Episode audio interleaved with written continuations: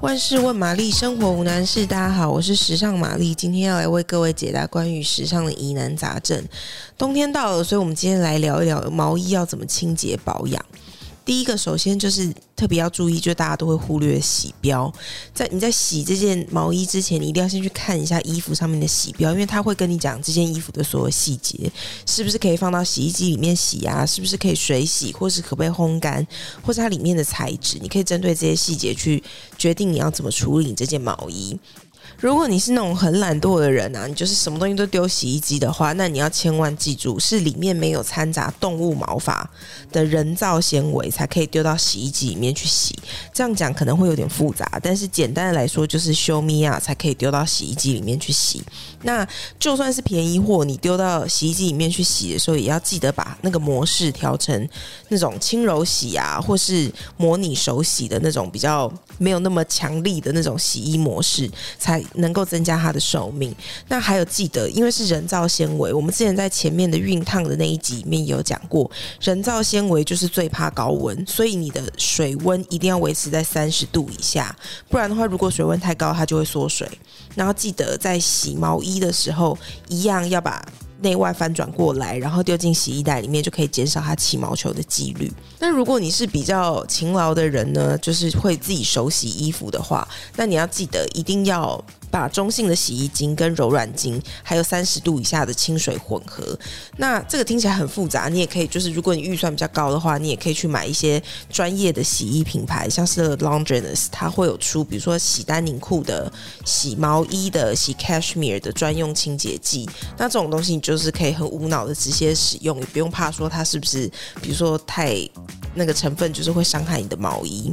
那你就是一样，把它泡在水里面之后，然后加清洁剂，大概泡个三到五分钟之后，就可以把它洗掉。那我觉得用手洗的毛衣的重点是在最后的步骤，就是你不可以用衣架晾它，也不可以用水，呃，也不可以用手扭干它，因为这样会让你的毛衣变形。最好的方式呢，就是你用可以用厚毛巾把它对折，然后把水分压出来，或者是有一种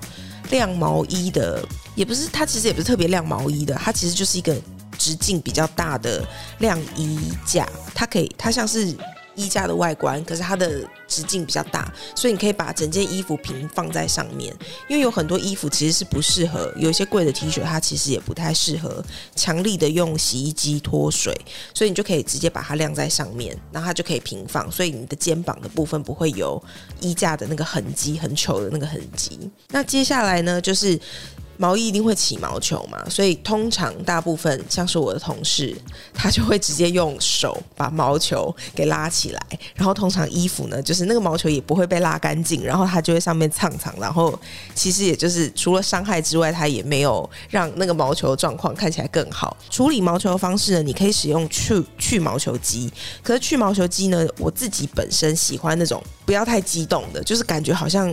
能除又不能除的那种，因为呢，如果说你的刀太利或是马力太大的话，其实你的你在一每一次的除毛球的过程当中啊，你会一层一层的把你的纤维给磨薄，所以很多毛很多毛衣到最后你会觉得，诶，怎么我除毛球除到最后这件衣服越变越薄？然后有些时候太太用力的时候，或是你停留在一个地方太久，你的毛衣会破洞。所以说呢，除毛球机是一个比较需要小心使用的机器。那我自己最喜欢的方式是用剪刀。但就是比较麻烦一点，但是因为你不会伤到你的纤维嘛，你可以按照那个长度用小剪刀把那个毛球剪掉。还有另外一个方式呢，就是你可以用那种最最平价旅游式的那种抛弃式的刮胡刀，最好是那种男友爸爸或是哥哥弟弟就是要淘汰的那种刮胡刀，因为通常那种刮胡刀都已经有点钝了，用来除毛球就是最好最好的工具。那有些人会问说，那如果我的毛衣需要整烫的话怎么办？但其实通常来说，毛衣不太需要整烫，除非除非如果你真的有这个需求的话，要记得一定要把温度调到最低，最好中间再隔一个棉质的布料啊，或是比较厚的毛巾垫着，然后再轻轻的做熨烫。最后一步呢，其实也蛮重要，就是收纳。收纳就是千万千万不要把它挂在衣架上，因为你的毛衣会被你地心引力的关系，越扯越长，整个毛衣就会变形，然后它的剪裁也不会像本来那么好看。然后肩膀上呢也会有两个就是很尴尬的点，那个尴尬那个点就是时间久了，其实它很难很难去除。那如果以上这些呢你都觉得太麻烦的话，那就是送干洗。但我本人对于送干洗这件事情，就是呃，我觉得一季一次就好了，因为通常毛衣因为冬天嘛，你不太可能会脏，所以就是我我的建议是大概一季洗一次，然后就是你。可以穿一整个冬天，然后最后要换季的时候再把它送去干洗，因为干洗里面的一些化学物质也会让你的衣料越来越薄。你送了几年之后，你就会发现，哎，这件衣服怎么越来越薄？那所以就是以上这些方法提供给大家参考喽。那今天的万事问玛丽就到这边。如果喜欢我们的节目，欢迎订阅、按赞、五颗星。下次见，拜拜。